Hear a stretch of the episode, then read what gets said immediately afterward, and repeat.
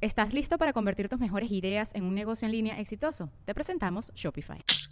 Tal vez no lo sabías, pero nuestro podcast More Than Mamis es un negocio. Y lo comenzamos, por supuesto, para desahogarnos y hablar sobre la maternidad, no para convertirnos en expertas de ventas y del e-commerce. Así que sí, necesitábamos ayuda para vender nuestro merch y poner en marcha nuestra tienda. Por eso estamos tan contentas de usar Shopify. Regístrate con tan solo un dólar por mes en shopify.com barra sonoro, todo en minúsculas. Ve a shopify.com barra sonoro para llevar tu negocio al siguiente nivel. Shopify.com barra sonoro.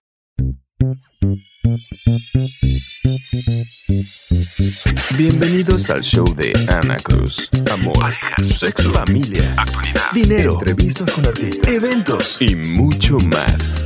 El show de Ana Cruz. Bienvenidos una vez más a mi podcast. Ya estamos en el episodio número 7, no puedo creerlo. Muchísimas gracias a todas las personas que lo han escuchado, que lo han descargado, que nos han enviado sus mensajitos. El día de hoy vamos a desnudarnos del alma. El día de hoy tengo una invitada muy especial y vamos a compartir con ustedes una etapa y un poquito de nuestra vida personal. Porque sí, nosotros también somos inmigrantes, nuestra familia somos originarios de Guanajuato, México, pero mis padres también se vinieron a este país para darnos una mejor vida. Bueno, mi mamá. mi papá no, no, no meto las manos al fuego. Por si me escuchan en algún lado. Pero mi madre también se vino a este país para darnos una mejor vida y precisamente es mi invitada del día de hoy, mi mamá, Luz González. Buenas tardes, días, noches, depende del horario en que escuchen este podcast. Bienvenida, mamita. ¿Cómo te sientes de, de estar aquí compartiendo conmigo micrófono? Pues estoy bien, solamente pues sí es um, los recuerdos como que de, pues de, de pronto llegan y y siente uno esa nostalgia todavía un poquito, pero bendito sea Dios, estoy muy bien y contenta y feliz de lo que Dios nos ha bendecido. Mami, cuando te dije que quería comenzar a grabar, hace que cinco años, tú me dijiste, dale, mija. Y mira, mamá, me llevó casi cinco años aventarme. Eh, sí, así es. Pues lo que pasa que yo siempre he creído mucho en ustedes, mis hijos, en ti. Siempre has sido muy trabajadora, muy luchona y sobre todo que esto con muchos sacrificios fue lo que tú estudiaste, fue una carrera de comunicaciones y pues como que dejar la trunca solamente por no estar en un trabajo no era justo y pues para eso estoy, para echarles siempre el ánimo de que sigan adelante. Y aquí estás, mira, bendito sea Dios. Hoy nos vamos a enfocar en nuestra historia de inmigrantes, específicamente en la de mi mamá, y que a raíz de que mi mamá se vino a los Estados Unidos, pues yo me vine también. Si no hubiera sido por ese movimiento de mi madre, yo creo que yo estaría ahorita en México o estaría en cualquier otra ciudad, pero por ti, mamá, por ti yo me vine. Pero vamos a comenzar contándoles a la gente cuándo inició en ti esa idea de venirte a los Estados Unidos, mamá? Pues yo creo que eh, yo nunca pensé en venirme, la verdad, para mí Estados Unidos era un país que quitaba cosas a las personas. Después, con el tiempo, este, ustedes crecieron, tuvieron que ir a la, tú a la universidad, tus hermanos a la preparatoria, pues yo trabajaba, pero tuve un problema muy grande de salud, eh, me quitaron un riñón, tuvimos que endeudarnos, y yo trabajaba y pues me iba un poco bien, pero las deudas se acumulaban, las colegiaturas se acumulaban. Y un día tú me dijiste, mami, no te preocupes, me gusta mucho la escuela, pero voy a dejar de estudiar en ese momento me sonó un campanita en mi cerebro y dije, no, no hemos luchado mucho, hemos sufrido mucho como para que tú dejes tu universidad. En ese momento me, me, quedé pensando en mis adentros y dije, Dios mío, ayúdame. ¿Cómo? No sé, pero mis hijos tienen que estudiar porque es lo único que yo les puedo dejar en esta vida. Y ahí fue donde tomé la decisión de venirme para acá tú mencionaste que para ti Estados Unidos representaba el país que te quitaba sueños, que te quitaba todo. ¿Por qué, mamá? Porque yo en ese tiempo, como madre joven, porque yo fui madre muy joven, y como esposa muy joven también, mi esposo en aquel tiempo, el papá de ustedes, ex esposo ahora, hace muchos años, bendito sea Dios. Este, perdón. Saludos, perdón. papá, donde quiera que estés. Tomó la decisión, bueno, él fue norteño de joven, pero cuando nos casamos, él se quedó en México pero un día de pronto, no sé, solo él sabe sus razones, tomó la decisión de regresar a Estados Unidos y de verdad yo le lloré, le rogué y le imploré que no se fuera, que los dos trabajábamos, que los dos podíamos salir adelante. Y yo estaba embarazada de ti precisamente, hija, y, y yo había escuchado muchas historias de mujeres que los esposos se venían a Estados Unidos y nunca regresaban, algunos quedaban en el camino tristemente, otros llegaban acá pero se desentendían de la familia y yo me daba mucho miedo y por eso jamás, jamás por mi mente cruzó la idea de venir a Estados Unidos porque para mí era el país que le quitaba los padres a los hijos, los esposos a las mujeres y los hijos a las madres. Yo, a mi entender, de una niña de 10, 13 años, siempre supe que no era bien que un esposo y una esposa estén separados por tanto tiempo. Porque mi papá se venía y cuánto duraba acá, mamá. Primera vez de que nosotros nos casamos, eh, prácticamente estuvo perdido casi tres años porque naciste tú, y al poco tiempo de que tú naciste no volví a saber de él para nada, ni cartas, ni teléfono, mucho menos dinero. Y pues sí, fueron tal vez dos años y medio, algo así más o menos. Cuando él regresó, tú ya eras una bebé de más de dos años pues fue mucho tiempo, pero aún yo lo seguí esperando y para mí era mi esposo. A pesar de todo, yo me enseñaron que cuando te casas, te casas para toda la vida, pero a él se le hizo una rutina especialmente porque engañó a una persona acá diciéndole que era soltero y me engañó a mí porque para mí desapareció por dos años y medio. Sí. Yo creí que él había fallecido o algo le había pasado porque no sabía absolutamente nada. Cuando volví a saber de él fue cuando regresó para ir a, a, migración a legalizar sus documentos. Y esto se le hizo costumbre porque tenía mujer acá y tenía mujer allá. La de acá no sabía que la tenía allá. La de allá no sabía que la tenía acá. Entonces él pues se venía y duraba mucho tiempo acá y cuando regresaba a México era tan grande su frustración que no llevaba dinero, al menos no para nosotros, y sí llevaba mucho peso de conciencia y, y, solo se dedicaba a tomar, entonces era peor cuando estaba que cuando no estaba, porque cuando no estaba nos acostumbramos a hacer una vida, yo siempre trabajé, siempre luché, sufríamos, sí, pero siempre luché para que por lo menos el pan no le faltara a mis hijos. Y que aunque fuimos bien pobres, mamá, que también un día vamos a contarles esta experiencia de cómo vivíamos allá. Y también más adelante en otro episodio vamos a hablar específicamente de violencia doméstica. Pero cada que mi papá regresaba a México, eran escenas de violencia doméstica que a ti te hicieron sufrir mucho, mamá. Y que déjame decirte hoy aquí cara a cara, mamá, que como mujer eso me ha traumado de por vida y tengo heridas en mi corazón y en mi mente que hasta hoy el día el pobre de mi marido, pobre Dustin que no me levanta ni un dedo, paga consecuencias. Paga las consecuencias. Apenas me ve fue y yo, a mí no me grita. ¿Qué amor? ¿Qué amor? Pero es que son traumas que trae uno de y a mí ningún hombre me va a tratar mal y él solamente te, te estaba dando masaje en los pies.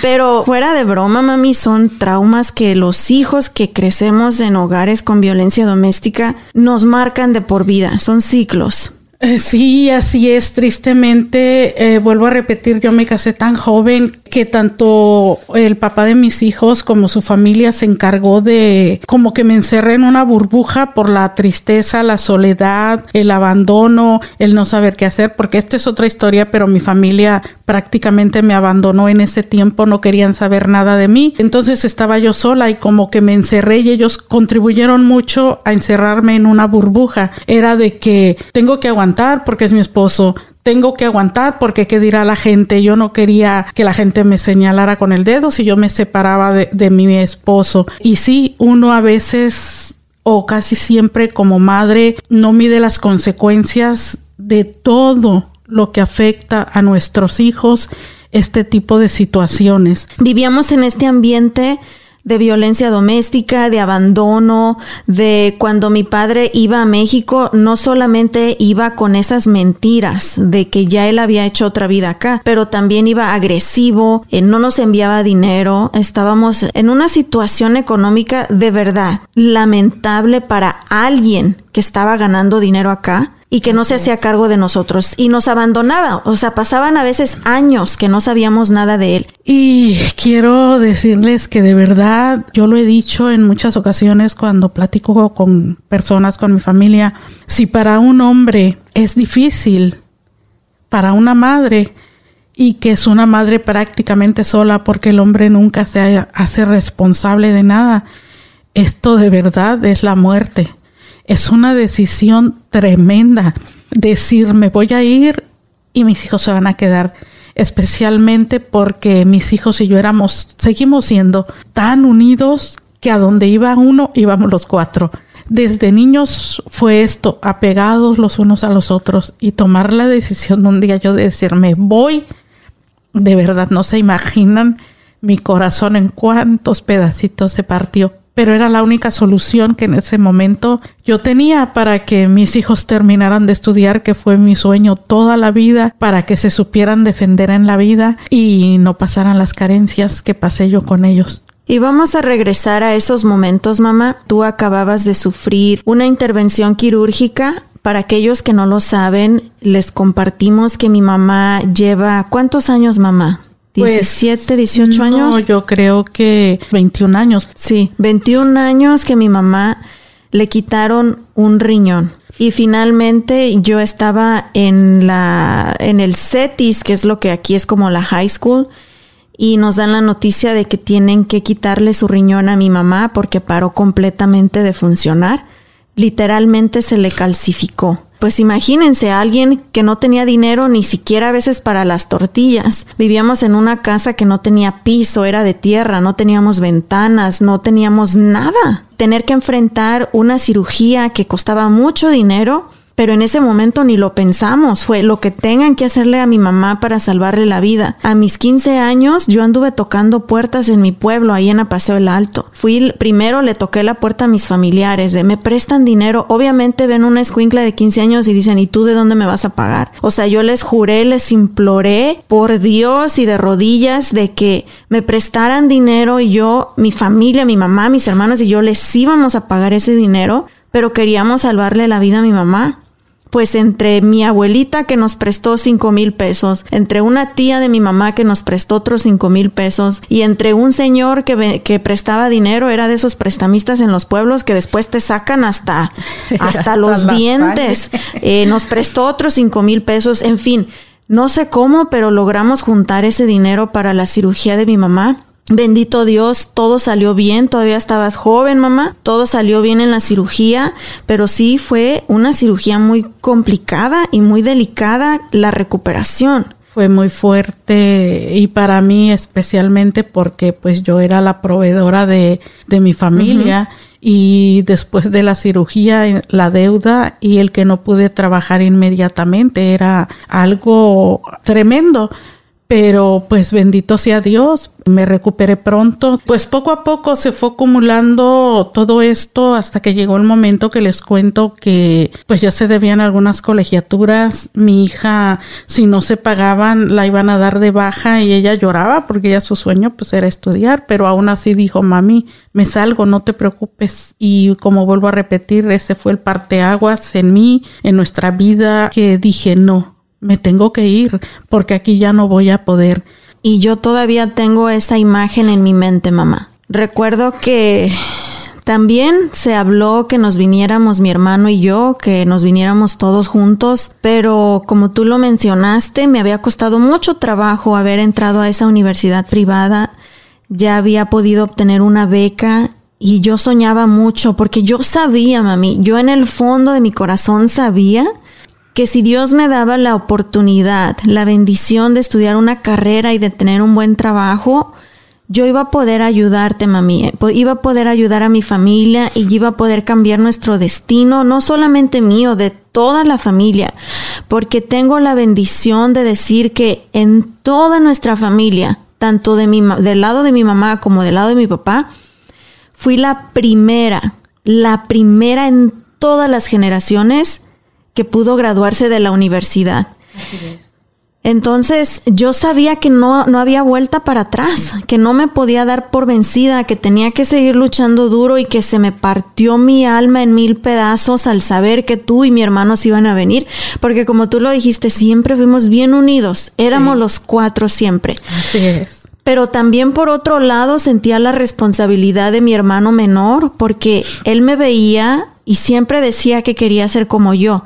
Decía, yo también quiero ir a la escuela, yo también quiero estudiar. Entonces en mi mente era, tengo que darle el ejemplo a mi hermano y tengo que ser fuerte y tengo que cuidarlo porque cuando tú te viniste él tenía 15 años, la cual es una de las etapas más difíciles en un hombre, en un jovencito, en un adolescente. Sí. Mami, voy a describir ese día como yo lo recuerdo y tú me dices qué recuerdas tú. Sí, hija. Fue en el año 2002, en febrero.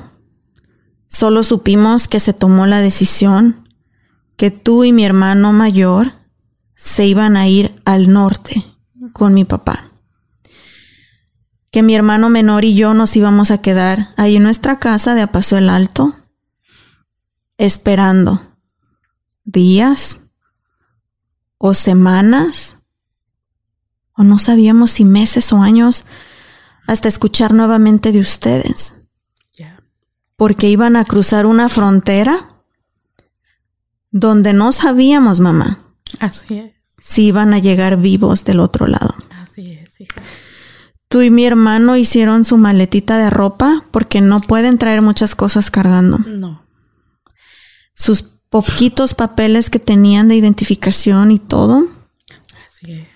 echaron sus maletitas y teníamos una camionetilla vieja donde los llevamos a la central de autobuses de ahí de Paso del Alto.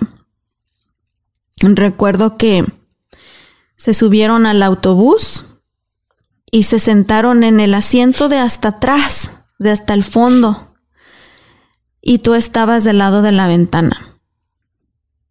Mi hermano Ricardo con 15 años, yo con 18 años, mi hermano comenzó a manejar la camioneta. Mientras el autobús salía del pueblo, se subió a la carretera panamericana rumbo al norte y nosotros al lado de la carretera lo seguimos. Íbamos siguiendo el autobús y yo solo veía en la parte de atrás tu carita en la ventana y la de mi hermano. Partidos en lágrimas. Y mi hermano manejando como que queríamos alcanzar ese camión y no dejarlo ir. Y yo por la ventana nada más te decía adiós con mi mano. Pero tratando de ser fuerte y decir, mamá, no te preocupes, vamos a estar bien y yo voy a cuidar a mi hermano. Y esa imagen, mamá, con Sí. casi 20 años, no se ha borrado de mi mente. El día que tú te fuiste y nos quedamos mi hermano y yo. Yo sé, hija, yo sé porque yo lo recuerdo como si fuera ayer. Y sobre todo porque por muchos años, porque uno cuando se viene dices, en un año, en un año o dos voy a ser, no es verdad. El sueño americano ya no es tal. Las cosas no son como hace muchos años. Uno tiene que luchar muchísimo para salir adelante. Pero yo recuerdo también ese día cuando nos subimos al autobús, de verdad yo cerraba los ojos porque decía, Dios, dame valor, Dios, dame la fuerza. Y si no hubiera sido también por Manuel que me agarraba de la mano y me apretaba llorando también, yo creo que me hubiera bajado corriendo sin importarme nada. Pero sobre todo pensaba en, en mejorar, Y yo creo también, y esta es una palabra que yo siempre repito y voy a seguir repitiendo hasta el último día de mi vida, que nuestro Padre Creador tiene una, un destino para nosotros. Y yo creo firmemente que ese era nuestro destino ya. Esa era la manera de salir de nuestra miseria, porque era miseria, no era pobreza. Nuestro infierno también. El infierno que vivíamos y también esta era una de las razones por las cuales tal vez tú y Ricardo no aceptaron venirse porque de cierta manera se estaban librando de ese monstruo porque lo veíamos como un monstruo que cada que quería llegaba a la casa solo hacernos la vida más miserable de lo que ya éramos. Y yo recuerdo también, eh, fue hasta hoy día de todo lo que he vivido y todo lo que he pasado, fue uno de los días más espantosos de mi vida. Imagínense yo que hasta el día de hoy doy la vida por mis hijos, que desde que supe que estaba embarazada de, ellos los amé con todo mi corazón, que desde niños sufrimos mucho, que a veces de verdad era tal nuestra necesidad que yo tenía que quedarme sin comer para que mis hijos comieran, que éramos tan unidos, donde quiera juntos, y ese día tomar la decisión de subirme a un autobús y alejarme kilómetros y kilómetros a un país al que yo no podía regresar si quería al día siguiente a ver a mis hijos. Yo lo recuerdo de esta manera, que cuando subimos al autobús, de verdad, como les digo, si no hubiera sido por Manuel que me apretaba la mano llorando, eh, no hubiera tenido el valor suficiente para haberme venido con ese hombre para acá. Pero yo los vi los vi a mis hijos, a mi hija, era una niña para mí, mi niño pequeño. De verdad, hasta hoy día que ya los he visto y hemos vivido juntos muchas historias, se me hizo un nudo en la garganta, pero un nudo sofocante, un nudo que no me dejaba respirar, que me desesperaba, que yo sentía que me iba a morir en ese momento. Pero tuve que ser fuerte porque yo quería algo mejor para nuestras vidas. Al irse alejando el autobús, yo no sabía cuándo iba a regresar a verlos. Yo no sabía si realmente iba a poder trabajar acá. Yo no sabía qué futuro nos deparaba. Pero era una decisión que estaba tomada y que todos afrontamos con todo el dolor de nuestro corazón y de nuestra alma. Pero lo que sí sabíamos, mamá, es todo lo que tú nos habías enseñado, todos los valores que tú nos inculcaste, el amor de familia, el luchar, el no darnos por vencidos, el que trabajando duro, con disciplina y con fe, nada era imposible, pero ni la distancia, mamá, iba a poder borrar ese amor tan grande que nos tenemos y que íbamos a hacer hasta lo imposible para volver a estar juntos. Y regresando, vamos a platicar ahora cómo fue esa cruzada de frontera, cómo fue ese enfrentarse a un país diferente, cómo fue que mi mamá finalmente tomó una de las decisiones más importantes de su vida al terminar su ciclo de violencia doméstica y cómo logramos reunirnos los cuatro nuevamente. Mamita, agarra el pañuelo, nos secamos las lágrimas y ahorita continuamos. Nos sonamos el moco. Ay, disculpen todo el mocazo que les hemos aventado, ¿ok? Eso a continuación.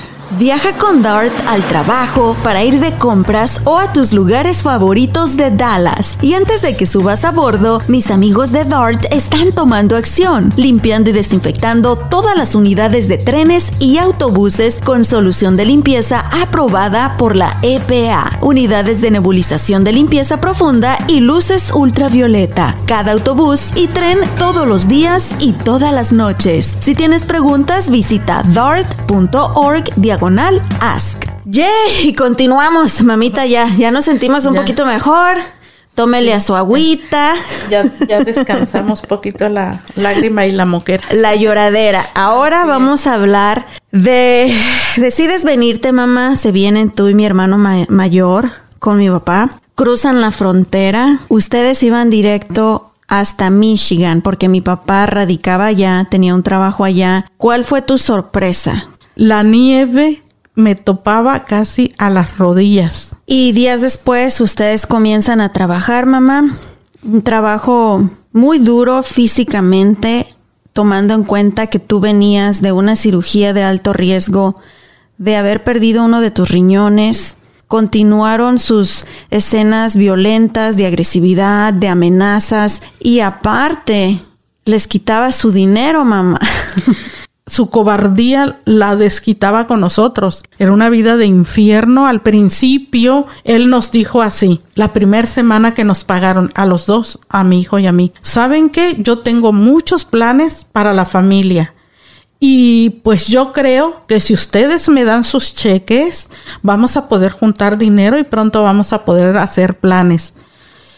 Y yo me quedé pensando y dije, bueno, ¿y cuáles son tus planes? No es que quiero comprar un carro tal y que quiero. Ajá, no, le dije. Nosotros venimos aquí a juntar dinero y a mandarles dinero a mis hijos. ¿Te acuerdas que hace ya más de un mes que nosotros estamos en Estados Unidos y que lo que yo les dejé a mis hijos ya se les terminó? Trabajaste duro en Michigan, mamá. Fueron varios meses que estuviste ahí. Hubo todavía escenas de violencia muy fuertes.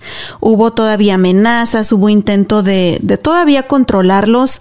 Pero finalmente tú decides dejarlo y venirte a Texas. Eh, pues bueno, a mí se me terminó mi trabajo, me anunciaron que era mi último día de trabajo, pues otra vez surgió en mí el qué voy a hacer, mis hijos qué van a hacer, necesito dinero. Y yo le llamé a mi familia aquí y les pregunté si había trabajo, si yo podría venir a trabajar acá. Y ellos me dijeron que sí, que no me preocupara, que trabajo había mucho. Eh, y aparte, hubo una cosa que fue tal vez lo que me hizo tomar la decisión final.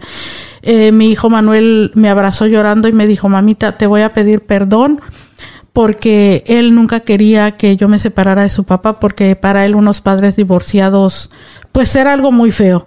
Pero ese día lloró y me dijo, mami, perdóname por siempre haberte dicho que no lo dejaras, pero hoy, hoy mamita, te digo, déjalo, ya no estés con él, haz lo que tú quieras. Entonces eso me dio cierto valor y dije, ok, era lo último, porque mi hija y mi otro hijo pequeño siempre me habían dicho, déjalo por todo lo que vivíamos. Por lo que vivíamos. Exacto.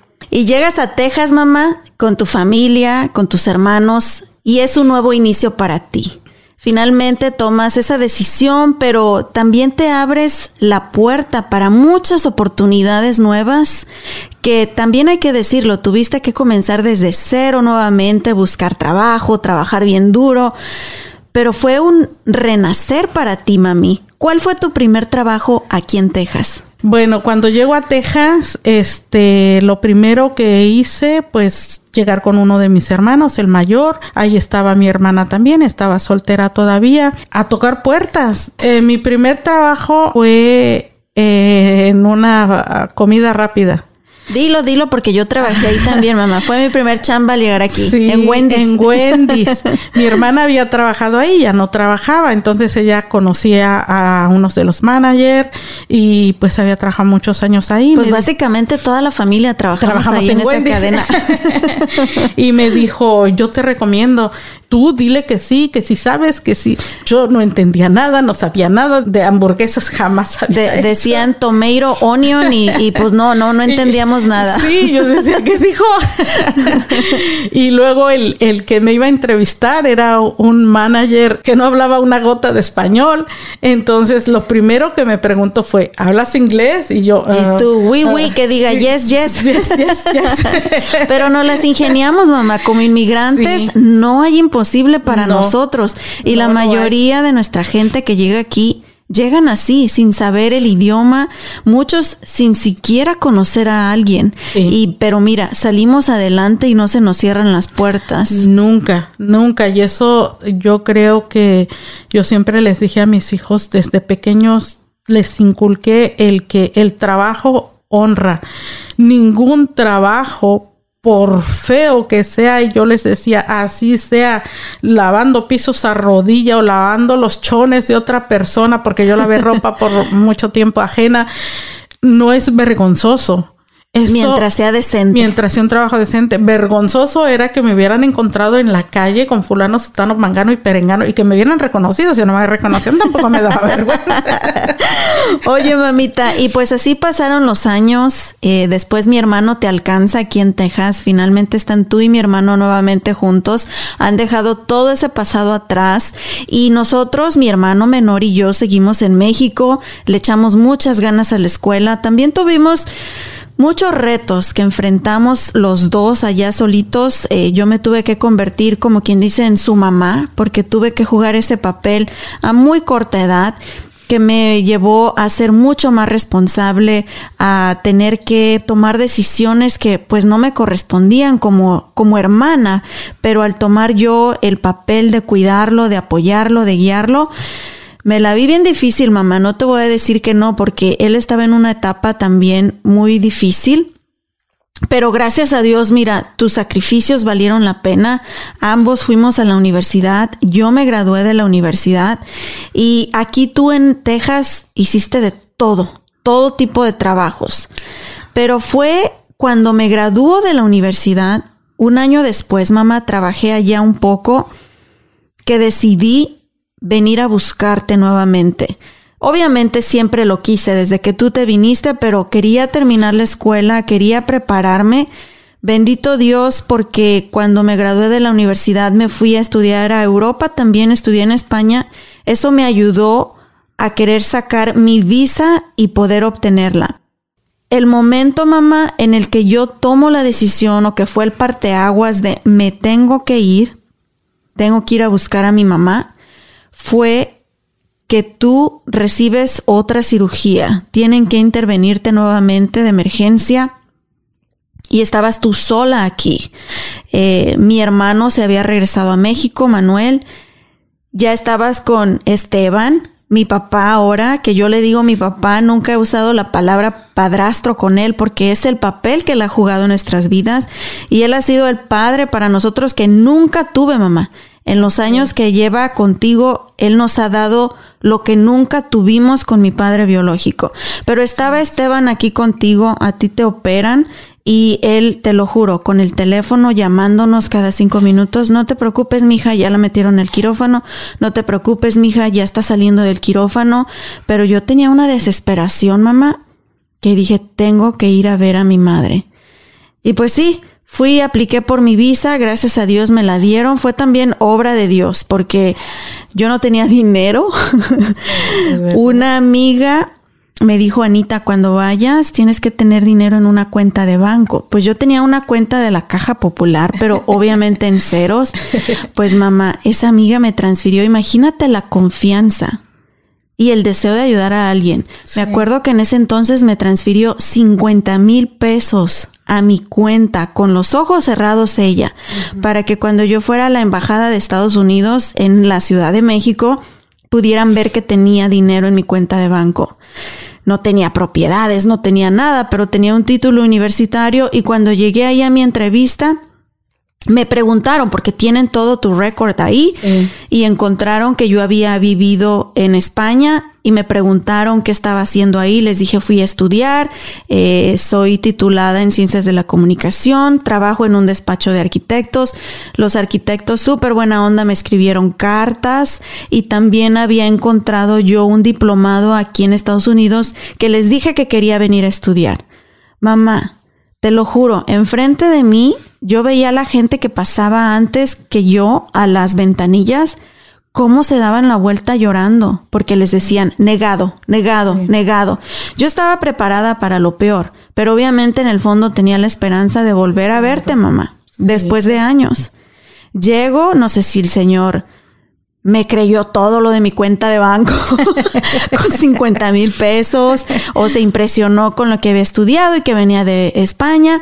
No sé, mamá, pero ni siquiera me dejó terminar de hablar y me regresa mis papeles, me los aventó ahí en la ventana y me dice, aprobado, ve a la otra ventanilla. Santo Dios. Ese momento para mí, mamá, olvídate tú de ir al norte, ir a los Estados Unidos. Para mí fue mi boleto para volver a ver a mi mamá. Así es. sí. Y pues ahí vengo, mamá. Sí, yo recuerdo y fue unos de, uno de mis días más felices, aparte del día que nacieron. Este, bueno, que nacieron mis nietos. este fue uno de mis días más felices, el día que me hablaste por teléfono y me dijiste, mami, me quiero ir para allá un- unos días de vacaciones. Y yo te dije, mija, pero si no necesitas preguntarlo, tú vente y aquí eres la mejor recibida del mundo. Y cuando realmente tú me dijiste, ya voy, sí, ya, ya, ya estaba con mi esposo ahora, que es un excelente persona, un excelente hombre, esposo y padre. Eh, yo le dije, mira, mi hija se quiere venir, que se venga. Dijo, no importa, dile que se venga. Aquí eh, le buscamos trabajo. Le digo, no, ella viene de vacaciones. Venía de vacaciones. Venía de Pero vacaciones. ya llevo 15 años aquí, mamá. y de verdad, de verdad, el día que la vi de nuevo, híjole, yo no lo podía creer que después de unos años eh, Dios me concedía el volver a tener a mi hija conmigo. El que ya era una mujer, el que ya era toda una profesionista, a eso sí seguía siendo la niña sencilla, seguía siendo la misma persona de toda la vida y que sigue siendo hasta hoy día, bendito sea Dios.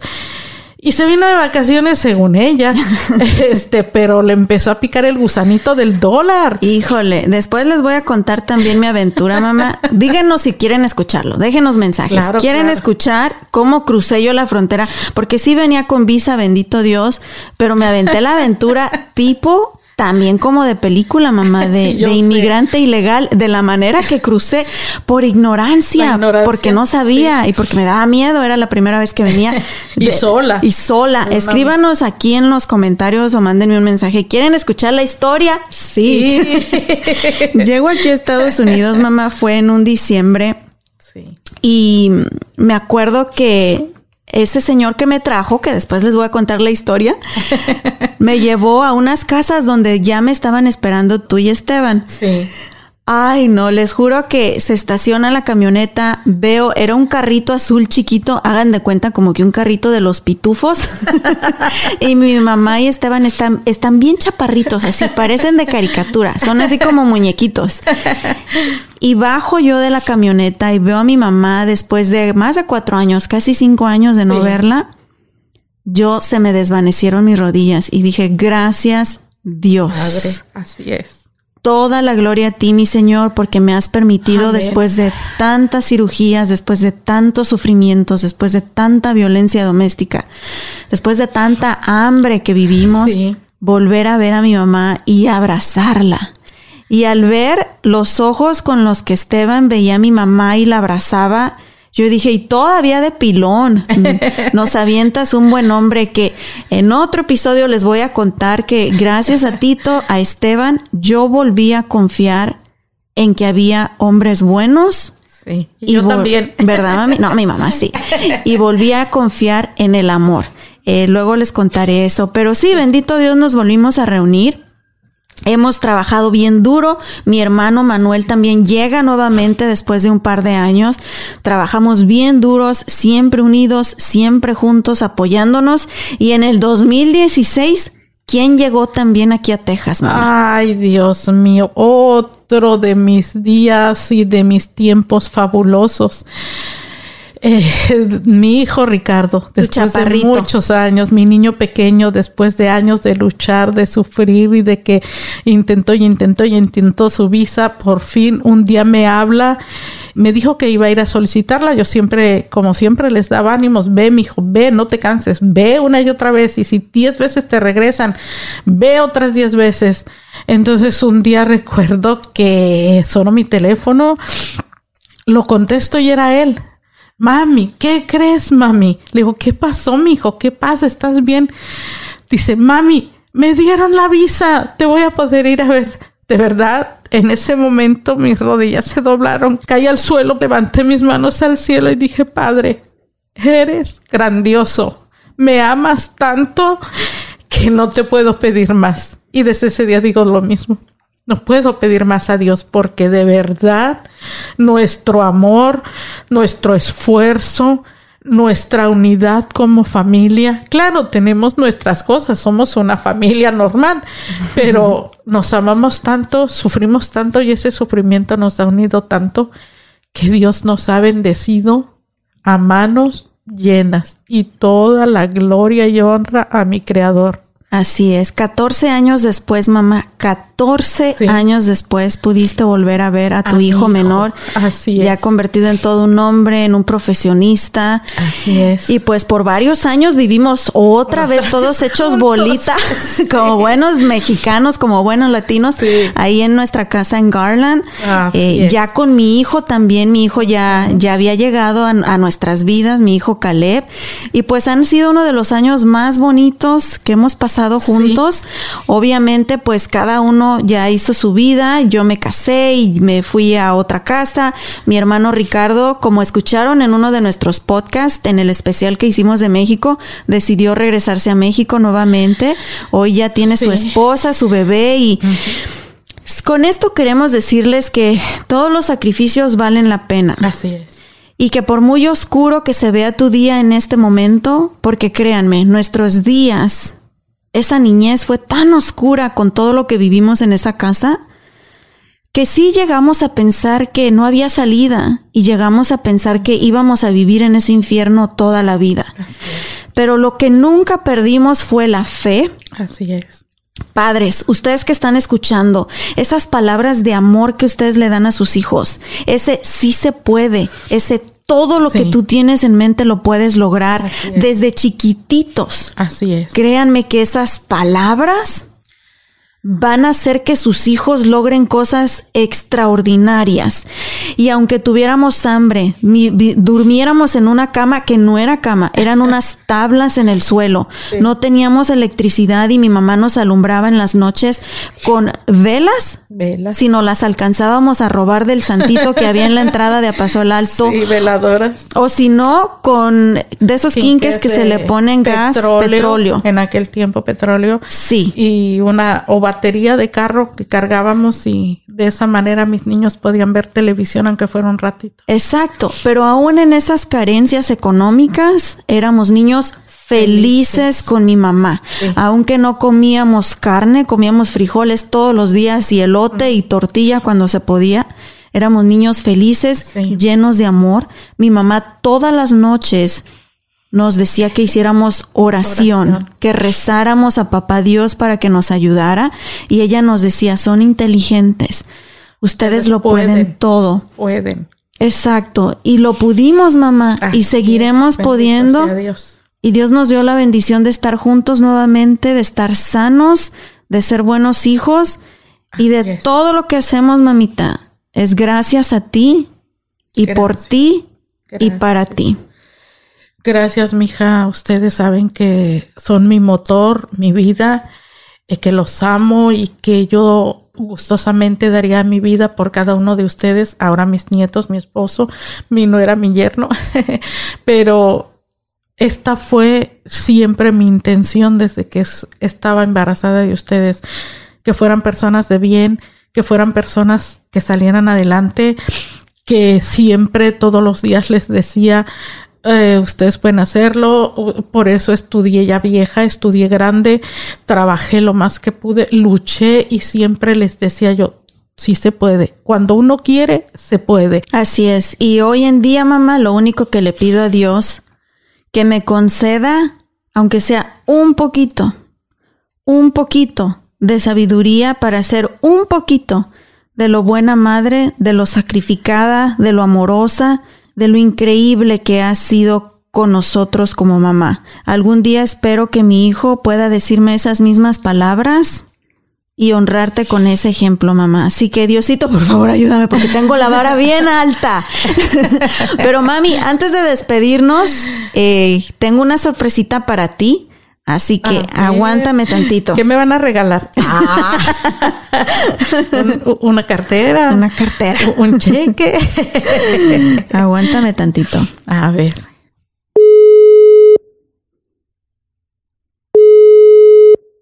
¿Cómo estás, hermano? Bien, bien, aquí andamos. Aquí tengo a mi mami conmigo. En la línea Ajá. telefónica tengo a mi hermano mayor. Aclarando, es mayor que yo. ¿Por qué no? Aunque dice que es menor. No, él es mayor que yo con un año. Hermano Manuel, ¿qué le quieres decir a mi mami después de todo lo que ha hecho por nosotros?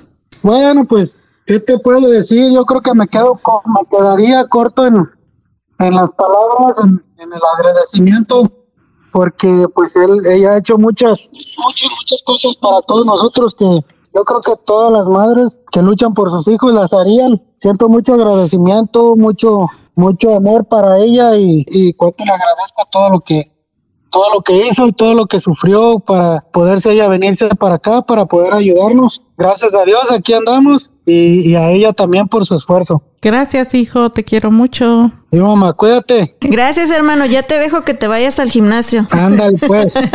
¿Cómo estás? Y bueno, mami, te tengo otra sorpresita. Mira quién está aquí y también te quiere decir unas palabritas, mamá. Tita, gracias por todos los sacrificios, por venir a este país para que mi mami tuviera mejores oportunidades y gracias por cuidarme y toda la comida y, y- y ay, el- mi y llevarme a la escuela y todo lo que has hecho por mí. Eres la mejor abuelita. Te quiero mucho. Dios mío.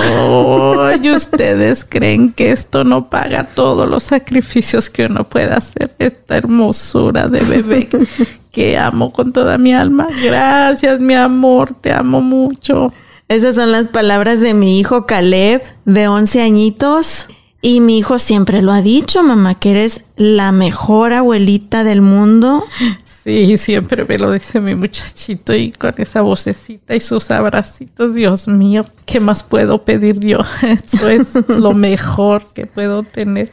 Y pues hoy vemos que todos los sacrificios valen la pena. Yo sé que ustedes que nos están escuchando, la mayoría, si no es que casi todos, tienen una historia similar. Han venido a este país en búsqueda de mejores oportunidades, si no ustedes, sus padres o sus abuelos. Así que su sacrificio y su trabajo duro ha valido la pena.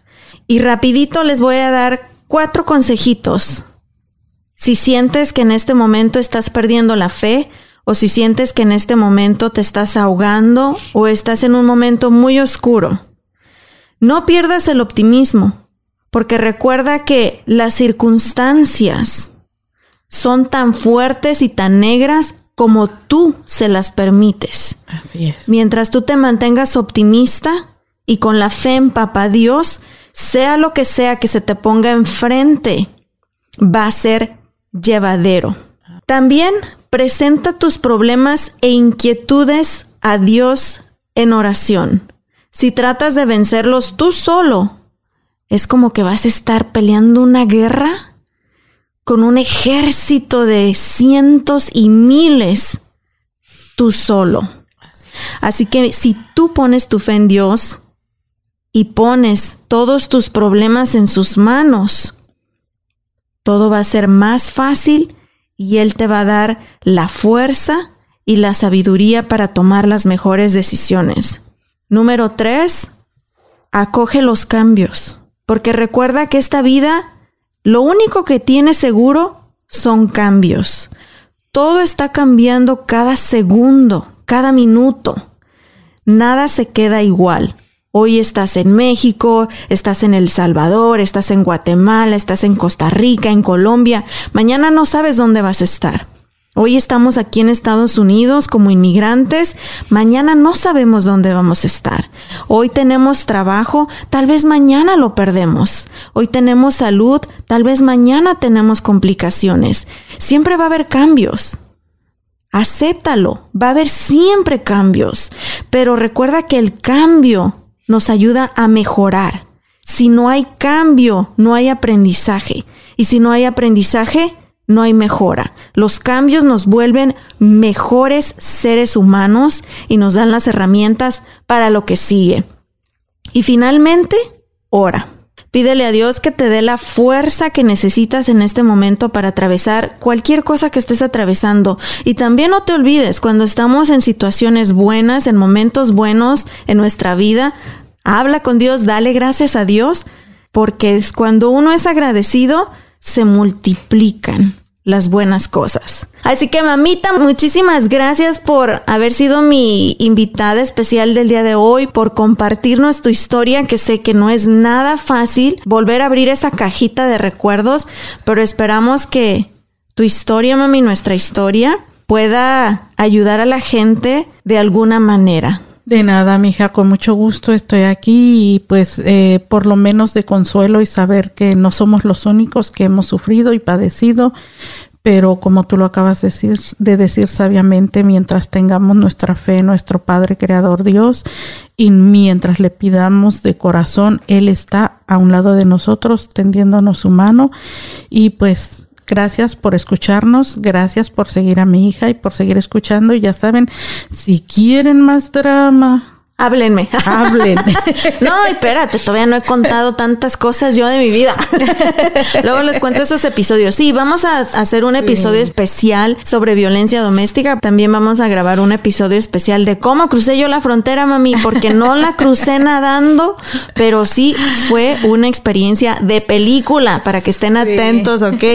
Muchísimas gracias a toda la gente, no solo aquí en Estados Unidos, nos escuchan desde México, Centroamérica, Sudamérica, hasta en Francia nos escuchan, mamá. Diles oui, oui, oui, oui. Oui, sí, oui, sí. ¿Cómo sabrá? Bien. Je m'appelle Ana. Miren que yo estudié francés cuando estaba en la universidad, pero ya se me olvidó. Espero volver a retomar mis clases. Muchísimas gracias por habernos acompañado. También muchísimas gracias a Dart por haber patrocinado este episodio. Y bueno, pues muchas gracias también a mi productor Rey. Rey, ya deja los pañuelos, pues ya acabamos con el drama, hombre. También un día tenemos que compartir tus historias, Rey, ¿ok? Ay, disculpen mis alergias. no, Ana, tú sí que nos quieres poner a llorar. Pero bueno, a ver si un día de esto les cuento un poquito sobre mí. Eso, sí, tenemos que compartir todos tus secretos, Rey. Oye, ¿dónde pueden seguirnos en las redes sociales, Rey? Y también para que nos dejen sus reviews para que pues eh, nos escuche más gente aquí en el podcast. Búscanos por Facebook, Instagram y Twitter como arroba by Anita Cruz, arroba by Anita Cruz y asegúrate de dejar tu review en Apple Podcast en nuestra librería de episodios. Desliza hacia abajo, haz clic en Write Review y así de fácil puedes dejar tu comentario y asegúrate de dejarnos cinco estrellas. Muchas gracias, mamita hermosa. De nada, fue un placer. ¿Qué vamos a hacer ahorita de comer, mami? Se me antoja, ¿sabes qué? Un pozolito, unos tamalitos. Ay, ya, los tamales ya casi están listos. Ya con el frío ya como que se van antojando. Un champurradito. Ay, ay, ay, ya me dio hambre. Vámonos, mamita. Muchísimas gracias a ustedes también. Tenemos una cita el próximo martes. Mi nombre es Ana Cruz. Los quiero mucho. ¡Vámonos! Gracias por ser parte una vez más del show de Ana Cruz.